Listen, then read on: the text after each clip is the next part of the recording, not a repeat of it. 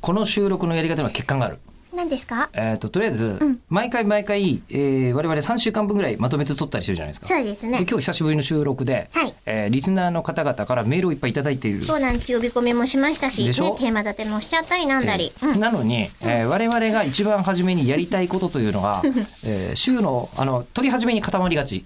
ただそう募集したなら、なるべく早く読んだ方がいいはずなんだよそうなんですよねねシステム的に聞きたいこともあるし問題があるんですよ、でなので、えー、とこちらなんですけど、はいえーこれはですね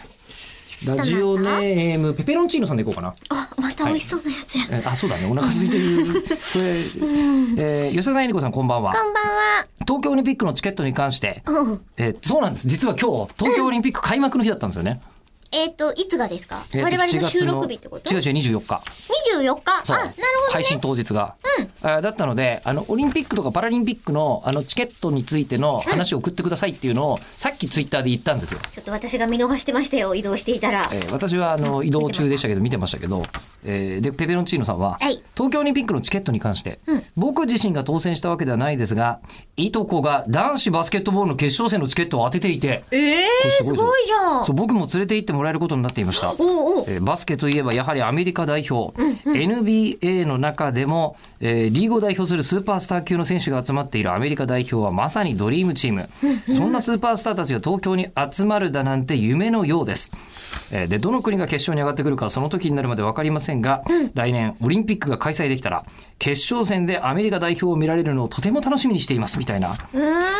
んメールをいただいてたんです、はいえーこういうのからさいくらでも話広がるじゃないそうですよね他にも当たったっていう人いましたよでしょ、んえーでじゃあ読ん読んでみますはい、えっと、たっくんさんからです。はいえーあの、テーマ募集を見て、改めて確認したところ、人気競技や開会式などは落ちてたんですが、ハンドボールが当たっていたのを思い出しました。ハンドボールに対する何らかのディスりを僕は感じましたけど大丈夫ですよ。え、確かですね、ハンドボールならきっと室内だし、暑くなさそうだよね、 おうという感じで申し込んだんだっ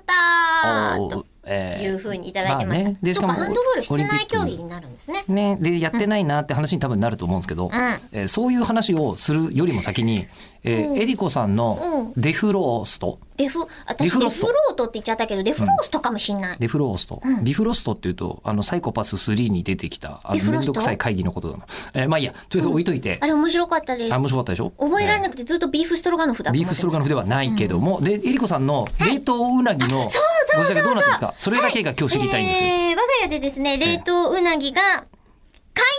ぎになっていますよっしゃ回答デフロースト中ですね。ということで、えー今日ここからウーバー頼むの今日はなしなし次回以降やるかも。